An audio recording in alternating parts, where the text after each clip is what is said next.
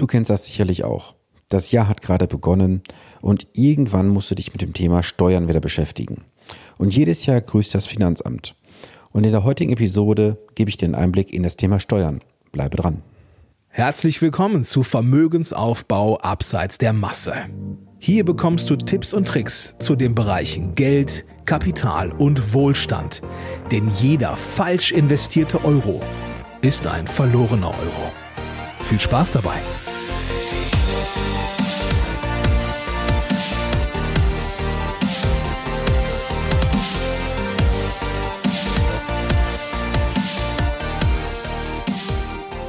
Es ist Montag und Zeit für eine neue Podcast-Episode. Schön, dass du eingeschaltet hast. In der heutigen Episode widmen wir uns mal dem Thema Steuern. Alle Jahre wieder machen viele von uns zum Jahresbeginn ihre Steuererklärung mit mehr oder weniger Begeisterung. Viele machen die Steuererklärung selbst, einige lassen sich helfen von einem Lohnsteuerhilfeverein oder von einem Steuerberater. Ob jetzt für dich konkret ein Lohnsteuerhilfeverein oder ein Steuerberater besser ist, das kann ich nicht bewerten. Da solltest du bitte deine Erfahrung selber machen. Jedoch höre ich immer wieder, dass viele sich über die zu zahlenden Steuern ärgern und aufregen. Das kann ich durchaus nachvollziehen, gar keine Frage. Und in der heutigen Episode möchte ich dir einen Einblick geben über das Thema Steuern allgemein. Wobei hier der ausdrückliche Hinweis gilt, der heutige Inhalt ist keine steuerliche Beratung und soll diese auch nicht ersetzen. Für dein konkretes Anliegen wende dich bitte an einen steuerlichen Berater, der dich dazu auch beraten darf. Fangen wir mal direkt an. Es gibt direkte und indirekte Steuern. Du hast davor noch nie was gehört? Gar kein Problem. Ich gebe dir einen kurzen Überblick dazu. Also direkte Steuern sind zum Beispiel die wichtigsten Steuereinnahmen. Dazu gehören die Einkommensteuer, die Lohnsteuer, die Kapitalertragssteuer und die Körperschaftssteuer.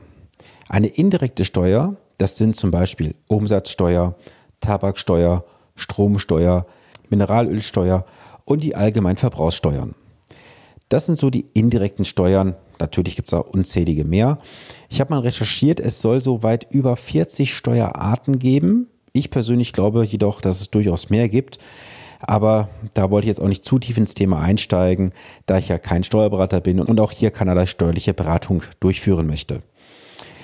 Widmen wir uns nochmal so den Top 10 der Steuern, die in Deutschland anfallen und beginnen wir mal mit der Einkommensteuer. Die Einkommensteuer fällt auf das Einkommen an und muss nur von den natürlichen Personen entrichtet werden. Natürliche Personen sind alle Arbeitnehmer und Angestellten. Die Steuer fällt nur dann an, wenn das zu versteuernde Einkommen den steuerfreien Grundbetrag übersteigt. Das sind zurzeit 9.408 Euro. Unter diese Steuer fallen auch alle Personengesellschaften und Einzelunternehmer. Wenn du Arbeitnehmer bist, kennst du sicherlich die Lohnsteuer. Und diese entrichtet jeder Arbeitgeber, der Mitarbeiter beschäftigt. Dieser muss also die Lohnsteuer vom Gehalt oder dem Lohn des Angestellten einbehalten und an das jeweilige Finanzamt abführen. Um die Höhe dieser Abgabe zu ermitteln, müssen halt die Lohnsteuertabellen und die Daten aus der elektronischen Lohnsteuerkarte des Arbeitnehmers herangezogen werden. Da kannst du dann halt einen Kinderfreibetrag hinterlegen, einen erhöhten Grundfreibetrag und viele andere Dinge. Dazu aber bitte einen steuerlichen Berater konsultieren. Dann, das bezahlen wir alle, jeden Tag, vielleicht auch sogar mehrmals, das Thema Umsatzsteuer. Bei der Umsatzsteuer handelt es sich um eine sogenannte indirekte Steuer, deren Höhe in Deutschland halt zwischen 7 und 19 Prozent beträgt. Konkret gesagt, es gibt nur 7 oder 19 Prozent. Diese wird zwar von den Verbrauchern entrichtet, sprich von dir und mir, aber über die Gewerbetreibenden an das Finanzamt abgeführt. Deshalb sind halt die Unternehmen dazu verpflichtet, diese Steuerart auf sämtliche Rechnungen auszuweisen Wer die Kleinunternehmerregelung in Anspruch nimmt, ist von dieser Pflicht ausgenommen. Unter die Kleinunternehmerregelung fällt derjenige, der halt seinen Gewinn unterhalb von aktuell meine ich 22.000 Euro im Jahr hat, der ist nicht verpflichtet, die Umsatzsteuer auszuweisen, muss sie auch nicht entsprechend abführen. Dann kommt das nächste Thema, die Gewerbesteuer. Und diese Steuerart erhebt jede Kommune auf den Gewinn eines dort angesiedelten Unternehmens. Das heißt, wenn du jetzt ein Unternehmen hast mit dem Sitz beispielsweise in Münster, dann erhebt die Stadt Münster eine entsprechende Gewerbesteuer. Sie bemisst sich ebenfalls nach einer entsprechenden Tabelle und dort gibt es einen entsprechenden Hebesatz.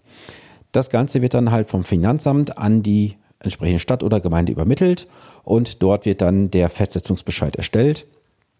Und zu zahlen ist die Steuer von allen Gewerbetreibenden, deren Dienstleistungs-, Handels- und Handwerks- und Industriebranchen mit Ausnahme von freien Berufen und landwirtschaftlichen Betrieben. Wenn es jetzt keine Personengesellschaft ist, dann gibt es die Körperschaftssteuer. Diese Steuerart ist von allen Kapitalgesellschaften und Genossenschaften zu zahlen, indem der Gewinn dieser Organisation versteuert wird. Die Höhe beträgt 15 Prozent und ist bundesweit einheitlich. Hinzu kommen 5,5 Prozent Solidaritätszuschlag. Dann, der eine oder andere von euch ist sicherlich in der Kirche drin und wer in der Kirche ist, zahlt noch eine Kirchensteuer. Diese beträgt 8 oder 9 Prozent entsprechend des Wohnortes des Steuerpflichtigen und wird dann über die Lohnsteuer auch direkt mit abgeführt. Dann gibt es die Erbschafts- und Schenkungssteuer. Also Erben und Beschenkte müssen das erhaltene Vermögen ab einem bestimmten Wert versteuern. Dazu könnt ihr mal einfach googeln, da gibt es entsprechende Freibeträge und auch entsprechende Steuergruppen, wo ihr reinfallt. Also bist du jetzt beispielsweise ein Ehepartner, bist du ein Kind, bist du ein Neffe, eine Nichte. Da gibt es entsprechende Freibeträge und alles, was darüber hinausgeht, muss dann zwischen 7 und 50 Prozent versteuert werden. Die genaue Höhe muss dann halt anhand von mehreren Faktoren bestimmt werden. Das kannst du in dieser Tabelle entsprechend entnehmen. Wenn du schon mal Immobilien erworben hast in Deutschland, dann kennst du sicherlich den Liebesbrief nach dem Notartermin, und zwar vom Finanzamt. Darin wirst du aufgefordert, die Grunderwerbsteuer zu zahlen. Die Grunderwerbsteuer wird immer auf den Kaufpreis bezahlt und liegt je nach Bundesland zwischen 3,5 und 6,5 Prozent des Kaufpreises. Das ist schon ein sehr großer Batzen an Geld, der weggeht, nur dass du das Objekt oder das Grundstück erworben hast. Dann eine Steuer, die uns alle betrifft, die mobil sind. Und zwar jemand, der ein motorisiertes Fahrzeug besitzt, muss ab dem Tag der Erstzulassung eine Steuer entrichten. Die Höhe dieser Abgabe richtet sich nach dem Hubraum und den Schadstoffemissionen und wird danach entsprechend berechnet. Und zu guter Letzt, wer von uns ein Haustier besitzt, insbesondere Hunde, der muss eine Hundesteuer bezahlen. Die Hundesteuer wird dann pro Kommune oder pro Stadt unterschiedlich erhoben. Da gibt es Werte zwischen 40 und 200 Euro im Jahr. Oder was ich auch schon gehört habe, es kann auch je nach Ortschaft bis zu 1000 Euro im Jahr betragen. Das waren mal so die zehn häufigsten Steuern, die anfallen in Deutschland. Und ich hatte es gerade erwähnt, ab wann musst du eine Steuer zahlen? Beim Einkommen liegt das ab 9.408 Euro im Jahr. Ab da zahlst du Steuern. Hast du ein Ankommen unter dieser Grenze, zahlst du nicht einen Cent Steuern. Und verdienst du darüber hinaus, zahlst du entsprechend Steuern. Und ich gebe dir auch mal zwei Beispiele, wie so eine Steuer sich zusammensetzt. Auf der einen Seite nehmen wir mal das Beispiel 1, eine ledige Person mit einem zu versteuernden Einkommen von 30.000 Euro im Jahr. Dort bezahlst du rund 5.500 Euro Einkommensteuer. Das sind 18,24 Prozent vom Steuersatz her. Der Grenzsteuersatz liegt bei 30,52 Prozent. Im Beispiel 2 verdient die ledige Person 60.000 Euro, also das Doppelte, muss aber dann im Jahr 17.200 Euro Steuern zahlen, also ein Steuersatz von 28,55 Prozent und der Grenzsteuersatz liegt bei 42 Prozent.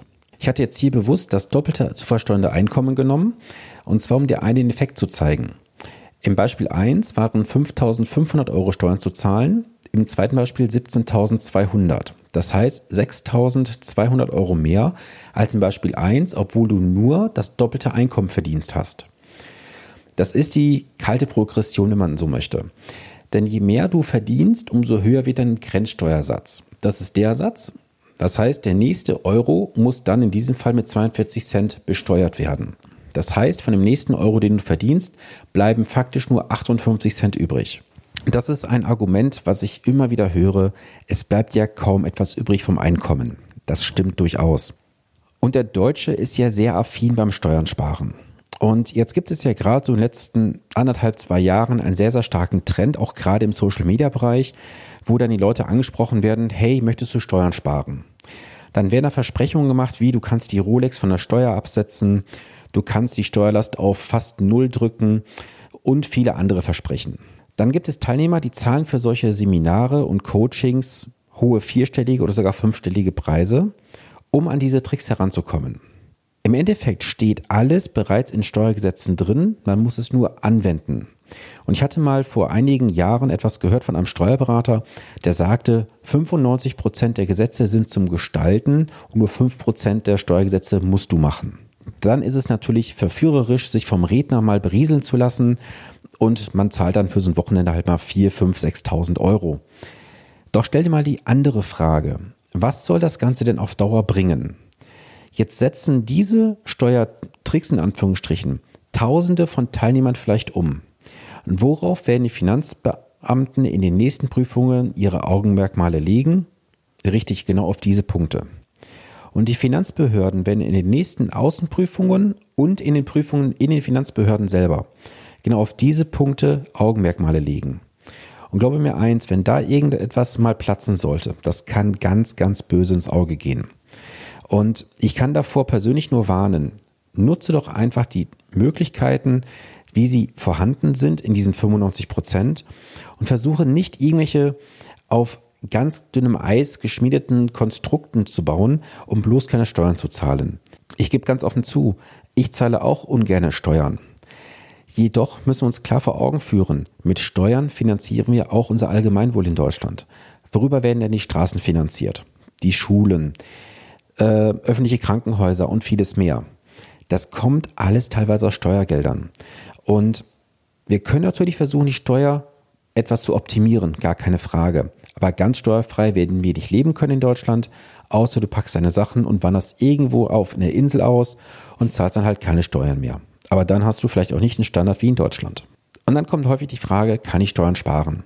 Ja, das kannst du. Nur ich kann vor zwei Sachen ausdrücklich warnen. Guck dir bitte immer genauestens an, ob sich diese Steuer irgendwann rächen wird. Was meine ich damit?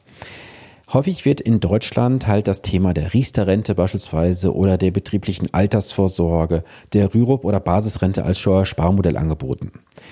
Und diese Produkte sind im Nachgang 100% nachgelagert besteuert, zumindest ab 2040 teilweise, manches auch sofort. Damit pumpst du später deine Bruttorente künstlich nach oben. Was du dir einfach vor Augen halten musst. Du hattest in den 60er Jahren ungefähr das 20-fache vom Jahresdurchschnittseinkommen zahlen müssen, um den Höchststeuersatz zu bezahlen. Heute liegen wir im Faktor von ungefähr 1,4.